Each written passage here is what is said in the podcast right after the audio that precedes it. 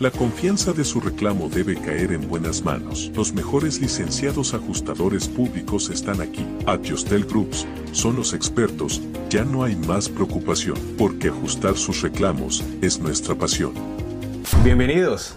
Soy Mr. Julián y como siempre, en una de esas entrevistas que usted sabe cómo las hacemos nosotros. Hoy tengo un invitado bastante particular, una de las voces más carismáticas, más reconocidas de la Florida, puertorriqueño él. Se ha encargado de alegrar las mañanas a miles de oyentes y hoy vamos a hablar con él, porque son muchos años de experiencia que tiene este caballero. Así que vamos a darle la bienvenida al anormal misterioso del día de hoy. Y él es John Musa. El anormalmente. John, Bueno, ¿cómo está? todo bien, hermano. Gracias por la invitación. ¿Qué intro? Yo Pues, puedo coger eso, en- lo quiero grabar para ponerlo todos los días y escucharme. Ah, por supuesto. Sí. Es más, si quiere la alarma. Si Sí, quiere esa va a ser la alarma. sí, la alarma de ahora en adelante. John, gracias por haber aceptado esta invitación. No, gracias a ti por la invitación y por tenerme aquí. Ok, yes. Bueno, esto se va a poner bastante bonito. Simplemente súbale el volumen, audífonos, relájese, que del resto me encargo yo. Las redes sociales se han encargado de modificar la manera de comunicarnos, ¿no?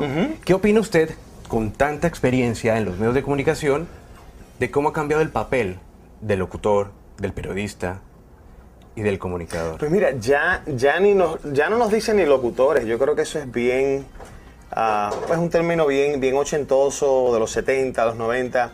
Con esto de, la, de las redes sociales, yo creo que más somos, somos lo que le dicen media influencers.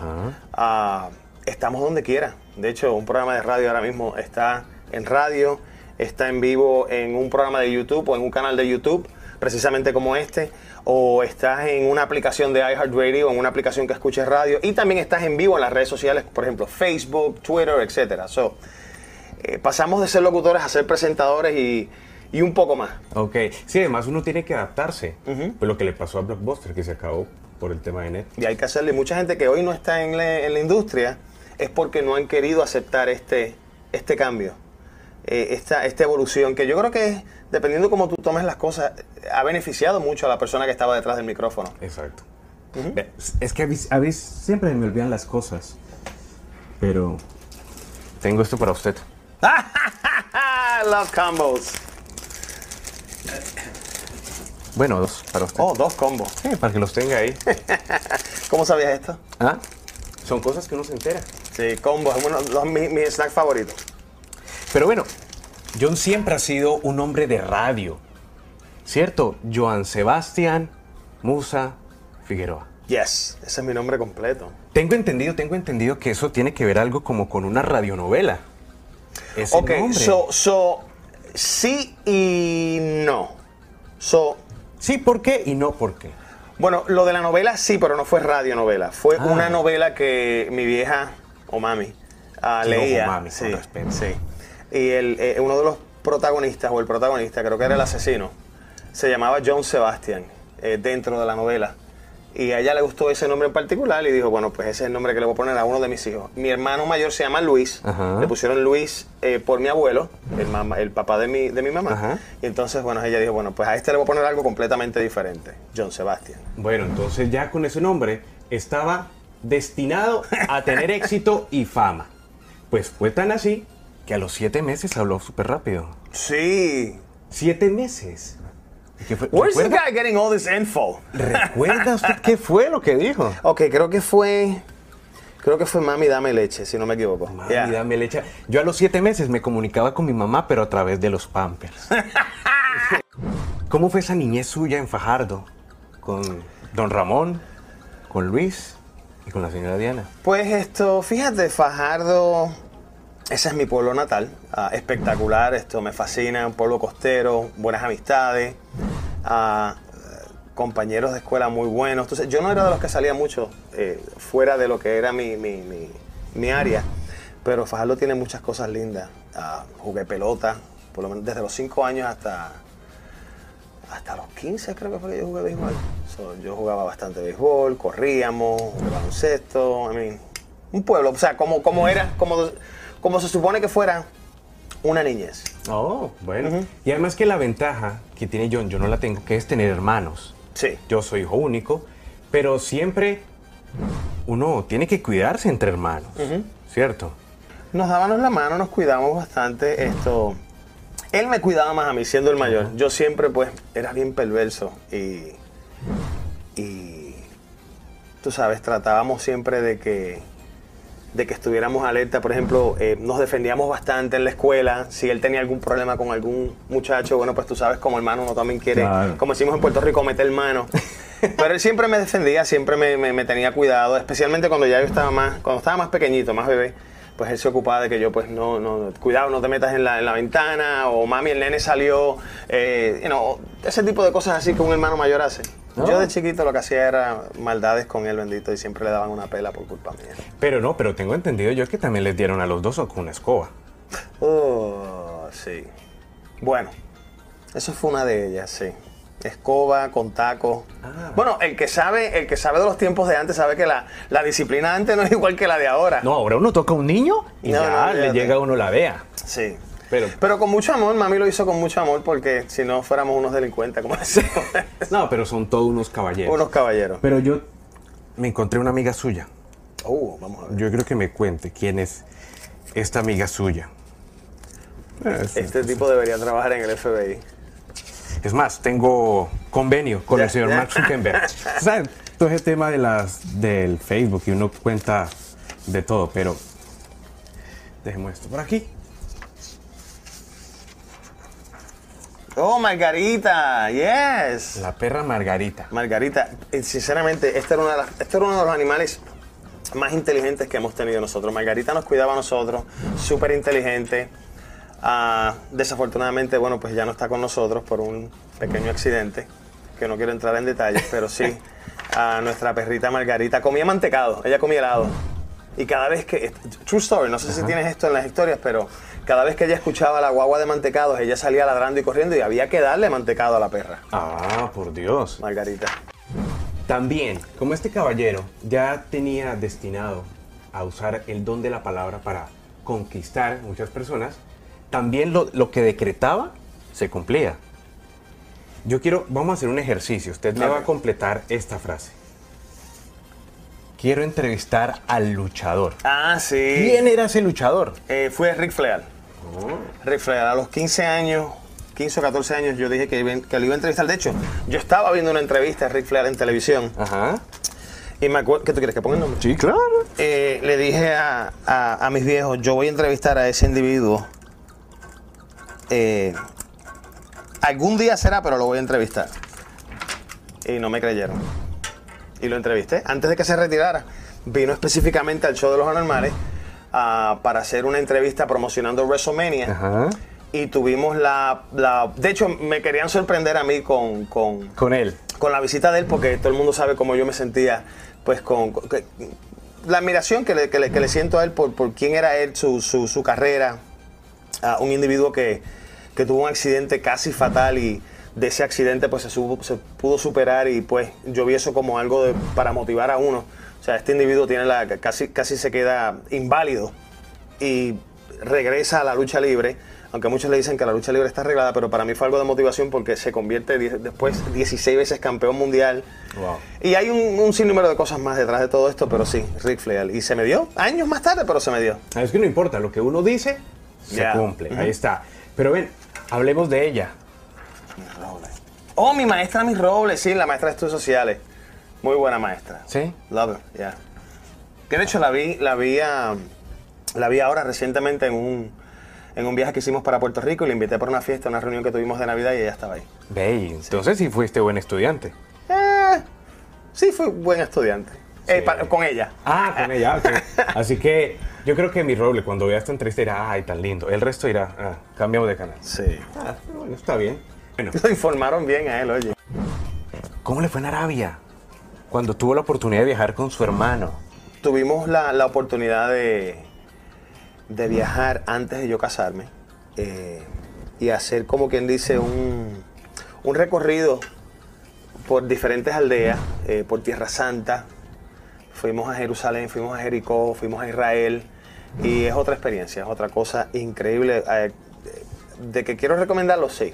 Siempre en un grupo, bueno, porque uno nunca ¿verdad? sabe, pero fue otra experiencia. Wow. y experiencia sí que le da a uno la vida. Porque que eso que uno esté tomando café y que la tía le diga a uno, venga, déjeme ver lo que hay en el cuncho. Yo estoy en Colombia, el cuncho, al residuo de café que queda en la taza. A mí llega a pasar eso y yo me voy de para atrás. ¿Qué fue lo que pasó? So, una de mis tías, eh, supuestamente ella lee el café, y eso es una práctica bien antigua y una práctica del Medio Oriente. Y entonces esto, cuando yo finalicé de tomarme el café, ella, ella se lo viran, ¿no? Y entonces le dan como una vuelta, y entonces lo que, lo que se lea y lo que salga, que de la... ¿Cómo le dicen? ¿Borra o porra? ¿Cómo Eh, que le- sí. El, el- Sí, el- en Colombia le decimos el cuncho. el cuncho, El ok. cuncho. So, lo que sobra, eh, pues ella lo lee o ella lo interpreta. Ajá. Ah, y, y fue bien interesante porque eh, ella me dijo que me iba a casar con una mujer bien linda. Ajá. Eh, me dijo que iba a tener una casa súper grande. Ah, no, no, about the house. Ah, me dijo, ¿esto lo podemos o esto sigue corriendo? No, eso es. Cosas que pasan. Ok, déjame. Eso pasa cuando uno es muy reconocido. O seguramente cuando uno tiene muchos biles también. También, yo voy a, yo voy a irme por el muchos biles. Ah, son, muchos co- biles, son cobradores. Ah, ok. So, me dijo que iba a tener una casa bien grande y que yo iba a ser, que yo iba a ser famoso. Ella veía que mucha gente a mi alrededor, que Ajá. como bien conocido. Y en ese entonces yo no tenía la mente, o sea, no estaba enfocado en radio, no estaba enfocado en ningunos medios, al contrario, nosotros teníamos una mueblería. Ah, pero eso fue lo que me dijo. Y años más tarde se cumple lo que ella dijo. Wow. Puede ser pura coincidencia. Ve, y la tía está viva. Coño, no sé. Porque de pronto tiene redes sociales como para comunicarse uno con la tía. A ver probable lo que lea los números de la WhatsApp. lotería o algo. Sí. O mandarle una foto, mira, soy famoso, me están haciendo una entrevista en YouTube. Ah, eso, es verdad. Pero como aún no había, se había cumplido lo que había hecho la tía, él sí era muy famoso en la casa por una cosa. Ahí va. Esto, este es un tip para todos ustedes. Ve, ¿cómo es que vos sabes planchar? Porque de pequeño sabías utilizar la plancha. A, cocota- cocotazo limpio, como dicen en Puerto Rico. ve, un tip. Yo no puedo So- con las so- camisas. so, las déjame ¿no tenemos nada aquí Sí, para- claro, mi camisa. Pues de paso, pues es que ahorita tengo una reunión. Bueno, Es el no- cuello, el cuello a mí me queda más complejo. So, básicamente aquí, ¿no? La ponemos. Y entonces, bueno, tiene que ser una tablita de planchar, pero Sí, sí, sí. aquí, vamos aquí, ¿verdad? Ajá. Se plancha, se pone acá. Entonces la viramos. Esto lo aprendí del viejo mío. Mi viejo, Oh, mi viejo planchaba todas sus camisas y todos sus trajes. Y aquí, y queda planchadito y queda nuevecito. Y lo mismo, pues, Ah, entonces la- el primer tip es que uno tiene que empezar por el cuello. claro. Yo siempre lo dejo de último. Eh, creo que ahí, con razón, con razón siempre llego con la con, con la con la camisa doblada el y me dicen, y me dicen, durmió con la camisa. Eso siempre pues, obviamente da como un poco de pena. A mí quemé varias quemé camisas, pero aprendí. Pero bueno, igual uno para poder llegar a su destino siempre tiene que transitar muchos senderos. ¿Cómo así que usted trabajó en Blockbuster? Sí. Cuando Blockbuster era Blockbuster. Cuando la gente tenía que pagar por el rewind, porque si no le dabas rewind te cobraban un fee. O cuando decías que eh, le ibas a alquilar por un día, pero te quedabas cuatro días con la película y la gente venía donde ti y tú le decías, bueno, hay un recargo. Y la gente, ¿cómo vas a cobrar un recargo? Que eso no es justo. Listen, está ahí en la computadora, te tengo que cobrar el recargo. Anyway, ah, sí, trabajé en Blockbuster. Ahí fue donde por primera vez conocí a Milly Corregier, Oh. la ex de Oscar de la Hoya. Sí, sí, sí, claro. Ellos tenían un bote, creo que en Fajardo, si no me equivoco, en Isleta Marina, y yo vi a esta mujer hermosa y yo digo, wow, esta tiene que ser Milly. Y, y sí, era Milly, estaba alquilando películas. Ahora mismo no me acuerdo qué película fue la que se llevó, pero era como cuatro o cinco películas. Ve, y si la devolvió. Sí, yo creo que las devolvió. Entonces, si no, pues. Tiene un recargo del cara si no la devuelve. pues tan así que se quebró la empresa. Mira para allá. Pero también trabajó de usted de manager en una de barman. Sí, yo, yo corrí, ok, so, cuando yo trabajé en Filadelfia y desistí, no desistí, dejé de trabajar en radio pues por problemas que hubo con la empresa, eh, comencé a correr una, era un, era un club restaurant y yo era el manager de la barra y del restaurante. No sé cómo lo hacía, pero, pero corría al restaurante y hacíamos eventos, ¿sabes? Y, y no, es- no es para todo el mundo, Exacto. no es para todo el mundo. Y la mueblería. La Sí. famosa mueblería. Sí, ahí que es muchos años. De, era de su familia. ¿Qué hacía usted allá en la mueblería? De ¿Cuál era el cargo suyo? De todo hacíamos, nosotros teníamos que vender, teníamos que montar los muebles, teníamos que descargar los colchones, descargar matres, descargar muebles, eh, juegos de comedor ah, y hacer delivery. Oh, Y teníamos que hacer delivery cuando se vendían los, los- los muebles. A mí había que. No, no, no éramos una empresa grande. eso si la gente quería los colchones hoy, había que llevarle los colchones hoy. hoy. Y sí, no era, yo no era muy bueno haciendo delivery. Yo hasta peleaba con los clientes. Claro, pues obvio, es que un experto del séptimo arte de- venía a trabajar de Blockbuster. La mueblería como que no era tan... no era igual.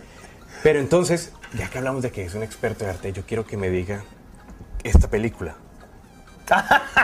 That's too funny. So, esa fue la primera película, White Fang, que yo eh, invité a mi esposa al cine y no- estábamos saliendo y fue básicamente nuestra primera cita. Oh, vea, la White Fang. primera cita. Sí, ahí pasaron. eh, Ve, ¿la película estuvo buena o no te acuerdas de nada? creo que estuvo buena la película. Sí. No, la de un cita lobo. también, Era, la de un- cita era de un lobo, era de un lobo. Y le volvió el alma al cuerpo.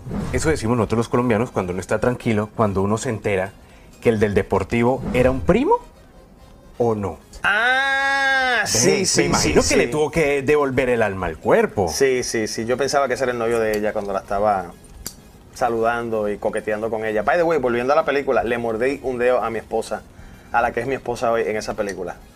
Porque ella me dio un Starbucks. Ajá. ¿Sabes lo que es el Starbucks? El caramelo ese de fruta. Sí. Entonces yo estaba tan ido con la belleza de mi esposa que le mordí un dedo. Ah, No sé por qué, pero le mordí un dedo. Wow. Y yo dije, aquí fue. Entonces jodió. ¿Y ella qué dijo? Bueno, ya que.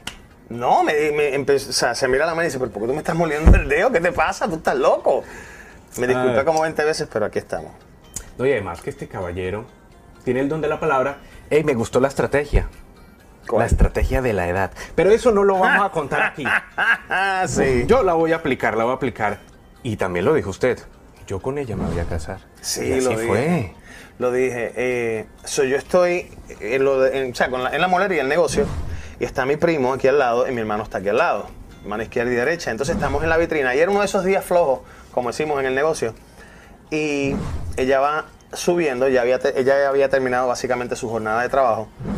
Y, y estamos vacilando los primos y mi hermano y qué sé yo. Y yo le digo, yo me voy a casar con esa muchacha.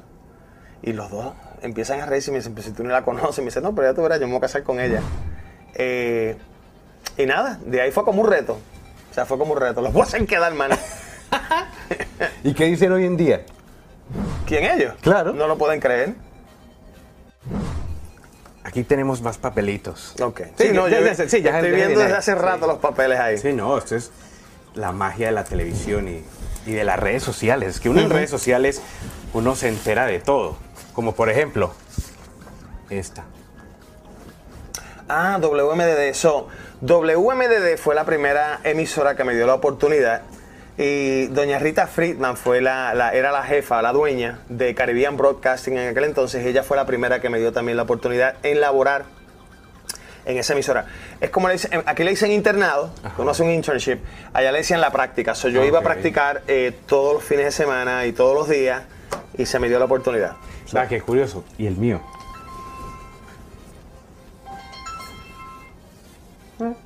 Gracias, muy amable. Esas cosas que pasan en vivo y en directo. Pero bueno, y seguimos con Doña Rita. Sí. Ah, La entonces primera. esto, doña Rita pues me dio la oportunidad, luego de yo intentar como 50 veces con el manager que tenía la emisora en aquel entonces, que me decía todos los días, ven mañana, y yo iba mañana, ven mañana, y yo iba mañana. So, yo, cada vez que él me decía, ven mañana, yo iba ese día, y me quedaba una hora esperando en el lobby y no me atendían.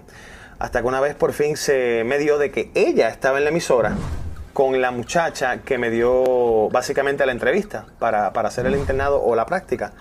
Y ella me dice, ¿tú cómo que estás viniendo todos los días? ¿Qué es lo que está pasando? Entonces le explico la situación y ella me llama a la oficina con el gerente. Eh, y le dice, ¿qué es lo que está pasando con él? Que cada vez que viene tú le dices que venga mañana. Y él, va a empezar mañana, a las 5 de la mañana, va a empezar con el locutor en turno para que va a empezar. Y de ahí fue básicamente la, la- la historia. Ah, gracias, Doña Rita. Gracias, Rita. Claro, ya cuando se vuelve un experto en música y en todos estos temas, pues uno ya sabe diferenciar Bachata rosa. la buena música. ¿Qué significa esta canción? Ah, esa canción, so, cuando ese, ese álbum de, de Juan Luis Guerra era el número uno en la, en la radio y en el Billboard, eh, a mí me fascina Juan Luis Guerra, uno de mis artistas favoritos, tal vez mi artista favorito. Bachata Rosa eh, se la dediqué a mi, a mi, en aquel entonces prometida y después esposa y en la, en la, en la boda, pues tuvimos la oportunidad. No fue la canción de la boda, pero fue la canción que yo le dediqué a ella en la boda.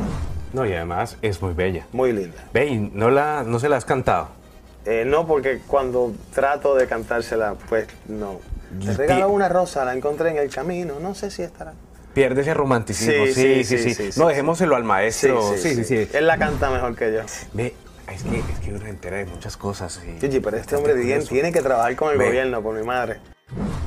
Y cuando le dejan a usted el zapatico y el bobo, azulito, cuando se entera usted que va a ser papá, ¿cuál fue esa reacción suya? ¿Así fue que ella lo Yo ni me acuerdo. ¿Ella te dijo que fue así? ¿Quién? No, yo. No. Eso fue lo que me dijo Facebook. Ok. Y, la, y el FBI. Ah, Y la Interpol. Por Pues cierto, fíjate- estás limpio, estás limpio. Estás fue, sí. fue, fue un, fue uno de esos días que, tú tienes sentimientos encontrados. Porque, pues, es- o sea, estás súper contento, vas a ser papá a la misma vez, estás súper joven y como que todavía no sabes, o sea, cuál es tu papá, cuál es, o sea, cuál es tu rol como papá. Que yo voy a hacer, yo lo que tenía eran 21, 22 años cuando me enteré de que iba a ser papá de mi hijo mayor. So, me alegré, me preocupé y a la misma vez, pues, volví otra vez y me alegré porque, pues, iba a ser varón. Ah, Bueno, y además que le tocó a él lidiar desde pequeño muchas cosas. ¿Qué pasaría, John, si hoy usted se encontrara al caballero de la pizzería cuando usted tenía la guagua que vendía comida cerca a un colegio y se lo tuviera que encontrar de frente? Ah, sí, ese mamado. Sí. So, so, nosotros teníamos un food truck en Puerto Rico antes de toda esta fiebre de food truck. Yo he hecho de todo, by the way. Yo he hecho, de muchas, yo he hecho muchas cosas. Ah, so, mi esposa y yo íbamos eh, temprano a la, a la escuela y mi esposa preparaba desayuno, hacíamos café, etcétera, para los estudiantes y nos iba muy bien. Eh, y parece que le estábamos quitando clientes a, a este lugar en particular, a este señor de la pizzería y no le gustó la situación de la pizzería y el negocio y el lo de nosotros y llamó la llamó la ciudad para que no, nos quitaran del sitio, nos removieran del lugar y nos quitaran el permiso. Ve y de casualidad, ¿no ha llamado a la emisora por boletas o algo así? Lo más probable, desgraciado. Pero no, pero si lo veo ahora, le digo gracias por hacerme el favor. Mira dónde estoy ahora. Exactamente, porque ya se empieza a consolidar no solo una familia, sino también una carrera. Sí. Después tiene usted la oportunidad de viajar a Filadelfia. Sí. By the way, tus pizzas no eran las mejores, ¿ok? Te mintieron. Ah, ah, surge la oportunidad cuando yo estoy en el aire en WMDD y en I-96 simultáneamente para viajar a Filadelfia. Entonces, esto quien me llama es una muchacha que particularmente estudió con nosotros en la misma escuela, en Ajá. Fajardo, uno- unos años mayor que yo, pero ya yo la conocía a ella. Y me dice, necesitamos una persona que trabaje en el morning show, pero tiene que ser para allá. Y yo, como que para allá? Si yo, o sea, yo tengo trabajo, tengo Claro. esto, tengo, tengo que hablar con mi esposa, mi familia. Me dice, mándame un demo, eh, queremos escucharte. Yo le mando el demo, Express. Y al día, ah, por, la, por la tarde, una vez ellos reciben el demo, en la tarde me llaman y me dicen, "Te- necesitamos que vengas eh, en los próximos días o una semana. Una cosa, una cosa bien ridícula.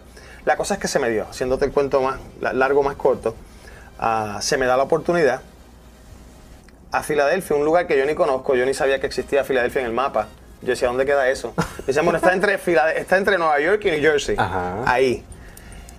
Ah, me puse un poquito depresivo porque viniendo de Puerto Rico, te vas a Filadelfia, es una ciudad bien diferente, eh, es una metrópolis, etcétera, y es como que, o sea, no, no- como que no encontraba dónde, dónde, dónde, dónde era que yo iba a caer. Ah, ok. Y nada, se me da la oportunidad y ahí estamos, Y ahí es donde se vuelve usted fanático de los Philadelphia Eagles. de los Philadelphia Eagles. ¿Y cómo le ha ido con ellos? Ganamos un Super Bowl, ganamos un Super Bowl hace dos años. pues, so, Pero bueno, al menos hay gente que aún está esperando el primero. sí, ahí fue donde yo aprendí a, a- a entender el juego del fútbol americano. Sí. Pero también hay a otro que hay que agradecerle. ¿A quién? Al judío. al que compró la emisora en Filadelfia. Oh, bueno, sí. Ale- Ale- decirle gracias, Linderman, sí, sí, sí, sí, Sí. por darme la oportunidad. Y Alfredo Alonso, que, que pues tiene una. O sea, Alfredo Alonso es uno de los que más representa en mi carrera eh, una parte clave, una, un- una a- como dicen, a, a special key o a key person eh, en, en mi carrera porque me dio dos oportunidades grandes: la de Filadelfia y aquí en la Florida. Wow. Gracias. ¿Usted creyó en las segundas, terceras y cuartas oportunidades? Todo depende. Eh, eh, yo por lo menos he tenido muchas oportunidades, gracias a Dios, ah, de, que, de que hay una muy buena oportunidad que se te vuelva a dar. Lo más probable, lo más probable no, pero creo en que, en que el ser humano y el, y el, y el, el mundo, el universo, eh, como tú le quieras llamar, Dios, tú sabes, no, no creo que, no creo que el mundo sea tan miserable de darte una sola oportunidad. O sea, yo creo en varias oportunidades y a veces pues estamos eh, muy ocupados en, en otras cosas, en ciertas cosas y no las vemos. Y lo más probable es dar vuelta otra vez y dice, mira, estoy aquí otra vez, soy yo, la oportunidad. ¿Te acuerdas que el año pasado me, you know, you missed me, but I'm here again? So, ah, yo creo que todo depende de la persona. Sí, todo depende de la persona porque yo también estoy aquí para una, otra oportunidad. Ok. Pero esta vez iba a necesitar que cierre los ojos. Uh-oh.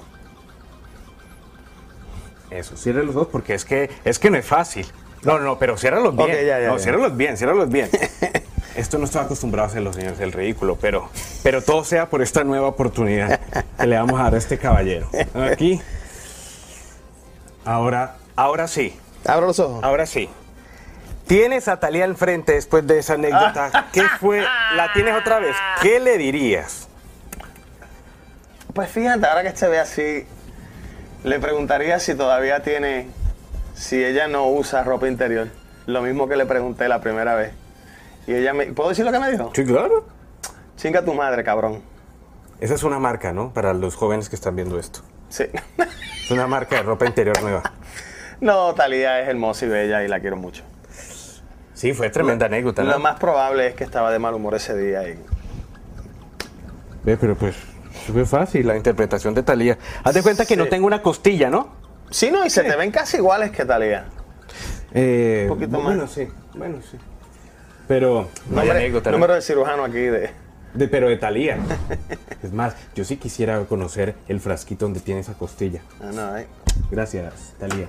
Es decir, que ese tema ya quedó saldado con esta nueva Sí, no, oportunidad ya, de Talía. ya, ya, ya, ya. Perfecto. Gracias, Talía, por No me busques, Talía. No me llames, porque nos vamos a resolver. Ya lo resolvimos. Definitivamente muchas anécdotas, muchas historias en esta larga carrera y bastante exitosa desde que su tía lo dijo. Bueno, no, desde que su tía lo dijo, desde que usted lo quiso Mm. y lo ha logrado. Ah, se me olvidó otra cosa. Ay, Este hombre es como la caja de Pandora, está lleno de sorpresas. Chicharrones. Yo lo voy a abrir. ¿Y desde cuándo le gustan los chicharrones? Desde siempre. Esa es la idea. Mm. Pero bueno, eh, por supuesto, están muy buenos estos chicharrones. Ahí está nuestro querido camarógrafo Mario, nuestro productor. Con cerveza. Con una cervecita, todo lo mejor. O con una chelita, como dicen. Ok. Después de tantas anécdotas y tanta historia, ¿cómo se imagina el día usted cuando le diga adiós a sus oyentes? ¿Cuándo qué? Cuando decida dar un paso al costado y decirle a sus oyentes, a sus oyentes gracias por haberme acompañado, pero quiero retirarme de la radio. Wow. Ah, pues mira, todavía no he pensado en eso. No está, no, no. O sea, ¿cómo yo abordaría ese tema? ¿Cómo le diría? De verdad que no tengo ni la más mínima idea. Yo creo que con un gracias basta. Con un gracias basta. Ah, yo creo que esto es lo más que yo he hablado en, en una entrevista o, o fuera del morning show, fuera del programa que yo hago. Eh, no tienes que decir mucho. El agradecimiento de corazón yo creo que sería lo suficiente. ¿Y a qué se dedicaría? ¿O qué haría? ¿Dónde viviría? Dos extremidades, son dos extremos. Me gusta mucho la montaña y me gusta mucho el mar. Ah, no, pero están bien. Afortunadamente lo tiene. So, si puedo conseguir un sitio donde tenga montaña y una playa, bueno, pues estamos perfectos. Si no, bueno, pues un campito retirado en Puerto Rico, you know. Um, pues una de las playas aquí, Creo que sería lo más, lo, lo que más me gustaría, pero como dicen, uno propone y Dios dispone. Exactamente. Y quizás de pronto cuidando uno de estos. Lo más probable en el monte. Un gatico, ¿por qué le gusta este gato? Son, eh, son interesantes. Digo, no sé si algún día podrá tener, podrá tener uno, pero Pero mi pregunta es, ¿no le da miedo con los loritos que tiene en la casa? no, yo estoy loco para que se los coman. No, pero ¿cómo así? No, mentira, mentira. Es que hacen mucho ruido. ¿Y los perritos? Mis perritos. Sí, pero ya si yo me retiro no tendría ni perritos, ni loritos, ni nada de eso. Pero bueno, sí se encargaría de cuidar también a las hijas. A las Claro. reinas de la casa. A mis dos hijitas ya. Que no son dos, son, son tan pequeñas. O sea, son, Pero al fin y al cabo son las jefes de la casa. Son las jefas. Sí, son las jefes de la casa. Y permíteme, pero decirle que respetuosamente, tres mujeres en la casa. Wow, hay que tener los pantalones bien puestos. Ya ustedes si entienden tiene. el por qué yo tengo canas y todo ese tipo de cosas. O sea, no es la edad, es el estrés. Bueno, eso sí. Ah, pero es que me encontré una amiga suya. es que El trajo de todo. me encontré una amiga suya que quiso enviarle un saludo. Ah, ok. John Musa. What can I tell you Oh, about Carmen. him? I've known him for over 20 years. He, I've seen his kids grow up right in front of my eyes. Um, he's a great provider to his family, a great friend to have. He's that person that you want to be able to call in the middle of the night if you have a situation or you have a problem. He's the type of person that he would take his shirt off his back to help you out if you're in need. He's that person who will say, "Come on, let's go grab some coffee. Let's go go grab something to eat." Um, I consider him. I don't consider him a friend or best friend. I consider him my brother, my brother from Mm, another mi mother, hermanita. and I love him. Carmencita. I love Carmencita. Carmen es mi hermanita desde Filadelfia, ¿ya? De la vieja guardia. ¿Alguna anécdota con Carmencita? Uh, tenemos muchas anécdotas. Que muchas no se pueden decir aquí en este video ni en esta entrevista, pero muy buenas. Ah, hemos esto, fiestado juntos. Me acuerdo que le cociné a ella eh, cuando por primera vez fui a Filadelfia. Esto, ella y con la persona con quien ella estaba, las invité a comer porque no, no habían comido y yo preparé pasta. Wow. Y las invité a que comieran pasta. Es lo más fácil que había que preparar en aquel entonces. Y de ahí entonces Carmencita ha sido mi, mi- mi hermanita. Y bueno, y como Carmen, también muchos de sus oyentes, John, le agradecen, así no se puedan comunicar con usted, le reflejan ese cariño a través de las redes sociales. Y sin duda, esta pequeña entrevista es para contarle a la gente también que muchos quieren el reconocimiento de John o de cierta persona que admiren, pero es un trayecto, es un camino para lograr donde están. Muchos quieren tu recompensa, pero pocos quieren luchar tus propias batallas. Y usted es un guerrero, John, por eso este pequeño homenaje, esta entrevista, agradeciéndole todo lo que hace usted las mañanas con sus oyentes, que seguramente tendrán una lucha interna y que una sonrisa las hace usted sacar con sus comentarios y con su gran equipo de trabajo, que seguramente que sin ellos, John Musa no sería el número uno Claro. en las emisoras en las donde está. Sí, no, tenemos un equipo de trabajo, gracias, gracias un millón. Ah, tenemos un equipo de trabajo, el team que nosotros tenemos en la mañana eh, es simplemente espectacular. Ah, Jenny, Jenny quien ha sido mi compañera por los últimos 14 años, desde que llevo acá, Ah, pues básicamente es ese, ese, ese complemento que necesito, un morning show donde hay tanto macho, como decimos en la isla, pues ella crea ese balance. Eugene, que es el más, eh, más nuevo que se, que, se, que se une al grupo, muy bueno en su trabajo ah, eh, y hace su trabajo y ejecuta su trabajo como debe ser, al igual que Alejandro, que es bien jocoso con, su, con sus comentarios. Ah, y- y- y, o sea, todos, todos tenemos diferentes personalidades, pero nos complementamos. Yo creo que ese es el éxito del programa. Eh, eh, y obviamente, pues, da- darle la oportunidad que cada uno brille, pues hace que, yo es como yo digo, si cada uno de ellos brilla, pues yo brillo más. Exacto. ¿Entiendes? Y esa es la, esa es la realidad. Y eso es, that's, that's being a team player. Así que por favor, recomendación, no lo vaya a acabar, porque de pronto en la cárcel vuelve a haber otro problema, como pasó hace años. ¿Qué cárcel? ¿Cómo? Wait. Cárcel, claro. Es que cuando le acaban a uno un programa así, como el tripeo, pues claro, toda la gente también en la cárcel se forma tremendo bochinche. Ah, sí, sí. Ah, sí, sí, eso fue un problema bien heavy. So, yo tenía este programa en Puerto Rico que era un programa ah, bien adulto, pero era de, la- de las 12 de la medianoche a, a la 1 de la mañana. Eso era un programa específicamente, estaba en lo que le dicen el gray area Ajá. o el área gris. Y el programa se convirtió en número uno entre los presos.